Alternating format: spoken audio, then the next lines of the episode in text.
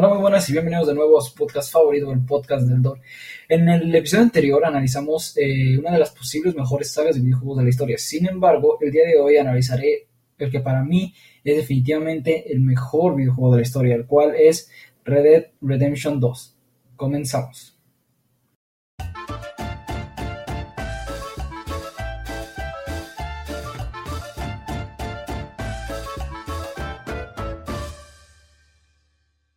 Comenzaremos con datos generales. Bueno, este juego fue lanzado en el 2018 y tiene un modo historia y un modo online, al igual que el GTA. Y bueno, salió para consolas de nueva generación debido a sus increíbles gráficos, ya que la verdad es que es un juego muy bueno y pues una PC normal, una consola normal no la aguantaría. Entonces salió para consolas como Xbox One, PlayStation 4, PCs Gamer, etc. Y fue desarrollado por Rockstar. Y de hecho este juego, que de hecho este juego fue eh, catalogado como uno de los mejores juegos del año, del mismo año del 2018, creo que fue el segundo o el tercero mejor. Y bueno, la misma, esta misma compañía, Rockstar, eh, lanzó GTA y esta compañía, pues como muchos sabemos, eh, se caracteriza por su gran variedad de detalles que esconden la mayoría de sus videojuegos, como más adelante hablaremos de ello. Bueno, ahora sí, la historia, ¿de qué trata? Bueno, la historia comienza con una banda de vaqueros liderada por un vaquero temerario llamado Touch Vanderlyn el protagonista del videojuego es Arthur Morgan, es el personaje que tú controlas. Y también hay muchos otros miembros como John Marston, su esposa Abigail, su hijo Jack, Javier Escuela, José Matthews, Charles Smith, Lenny, Sadie Adler, Bill Williamson, Michael Bell, Sean Maguire, entre otros, entre más mujeres y hombres, que pues no necesariamente, eh, estas mujeres y hombres pues no necesariamente hacen el trabajo sucio, ¿no? Por ejemplo, hay un, hay un cocinero, hay un carnicero y así.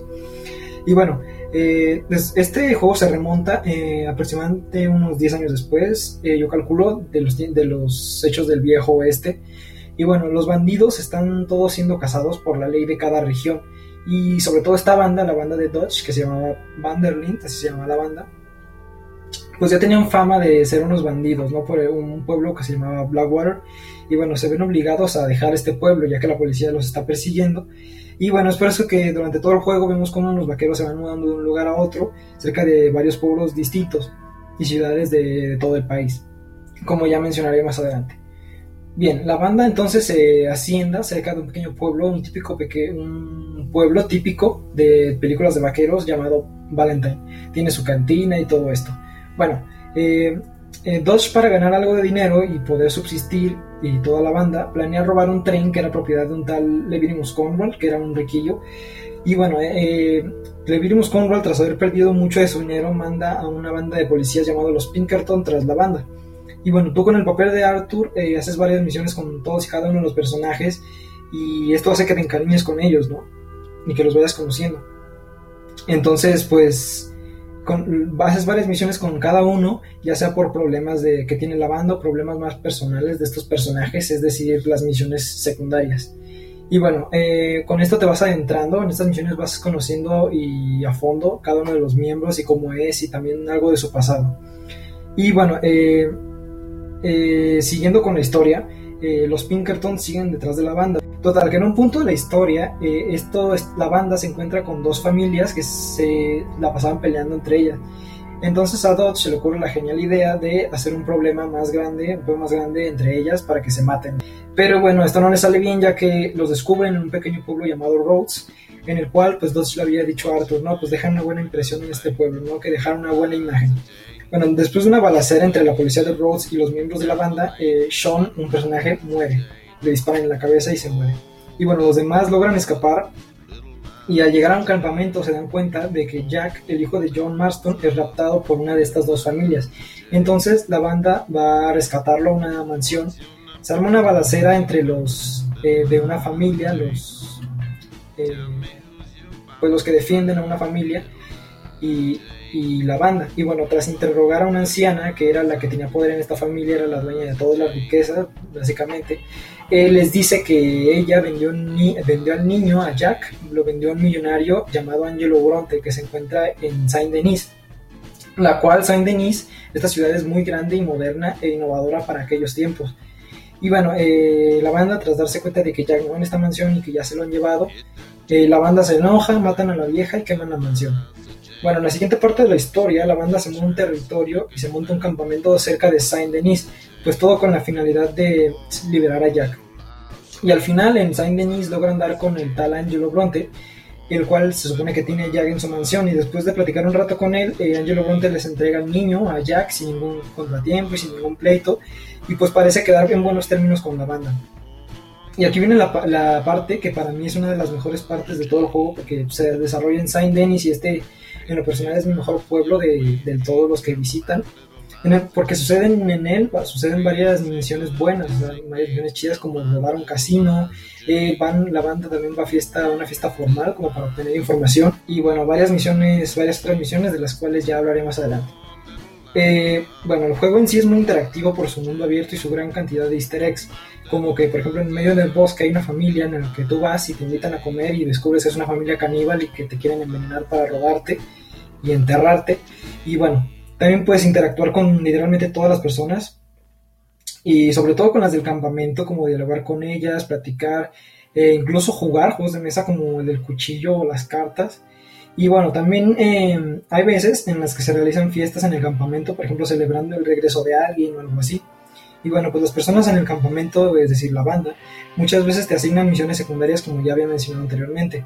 En este juego tú puedes comprar caballos, ropa, armas, ahí eh, tiendas para cada cosa, ¿no? Hay una sastrería, una tienda de armas y todo esto.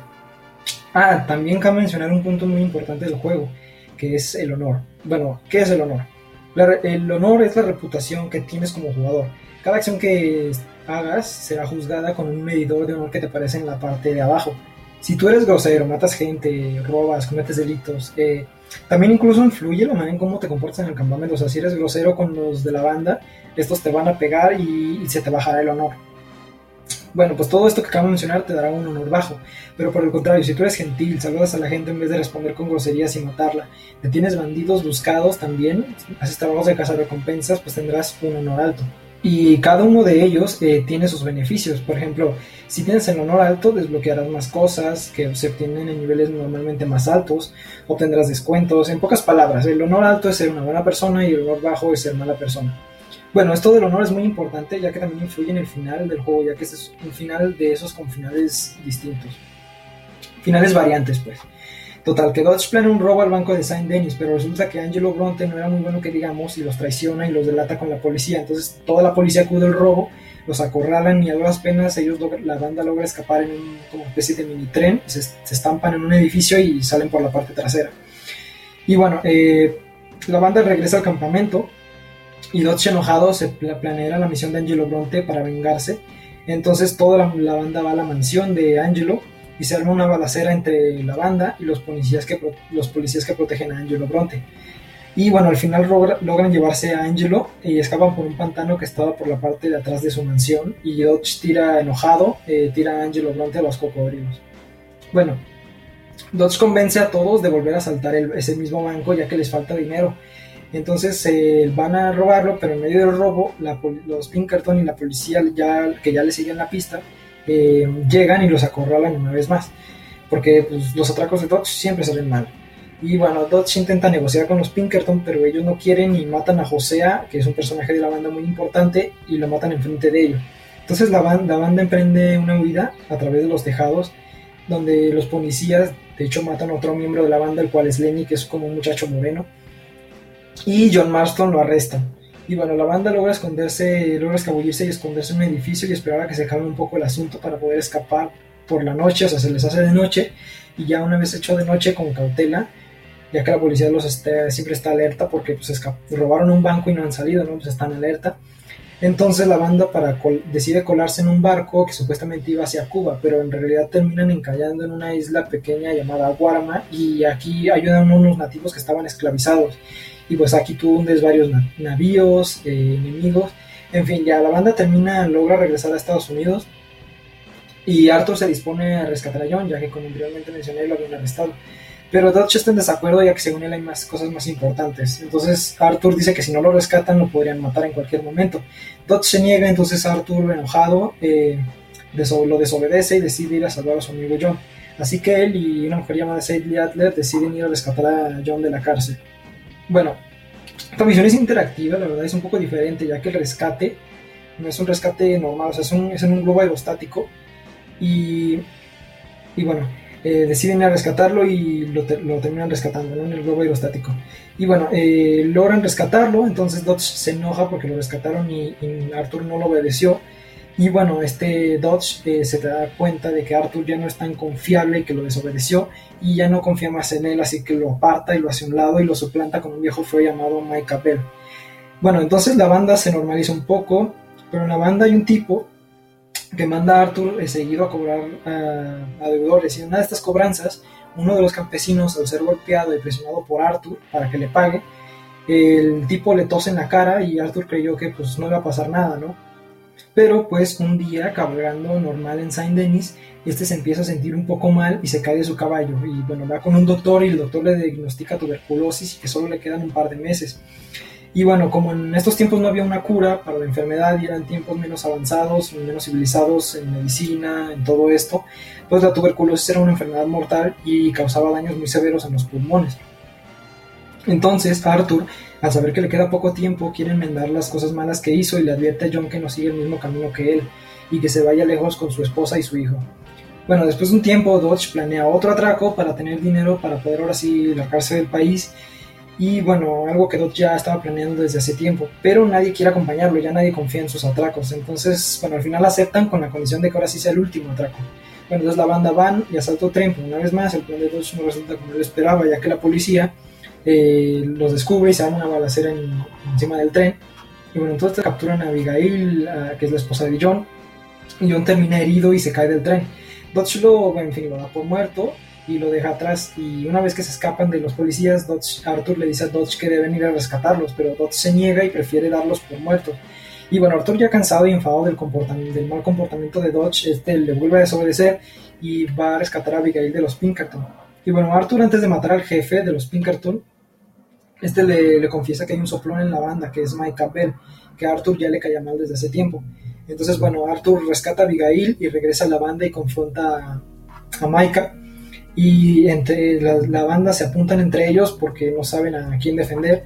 Entonces en eso llega John y le dice, eh, le reclama a Dodge que por qué lo dejó ahí tirado. Y bueno, la, la, discusión se ve interrumpida por los Pinkerton y bueno, se arma una balacera. Entonces pues Arthur decide ayudar a John a que escape y como él ya está, está a punto, Arthur ya le queda poco tiempo, le da sus cosas y sube una montaña y le da tiempo a, John que escape y mata a varios agentes de los Pinkerton.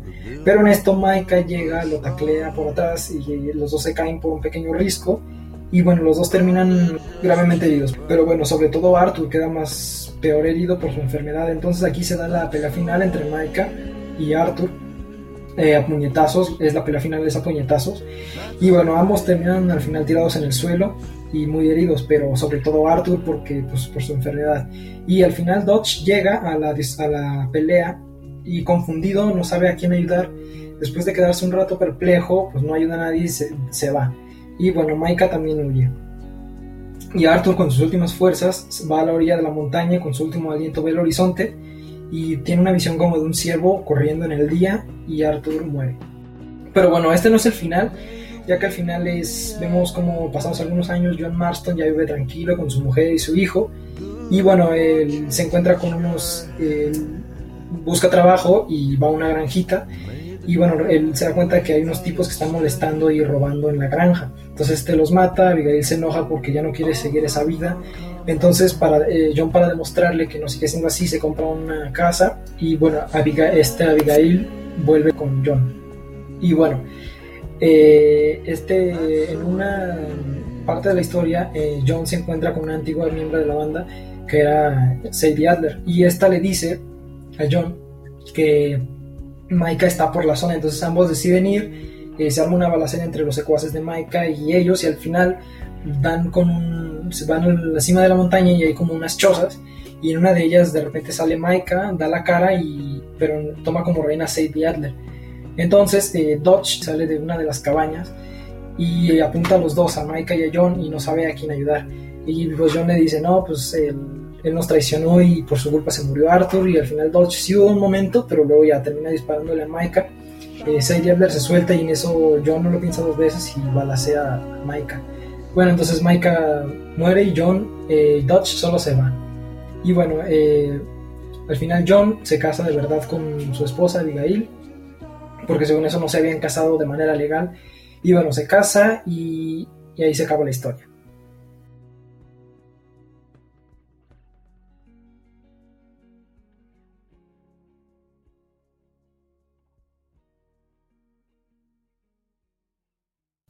Y bueno, eso fue todo por hoy. Cuéntame qué te parece el juego. Espero que les haya gustado y nos vemos en la próxima.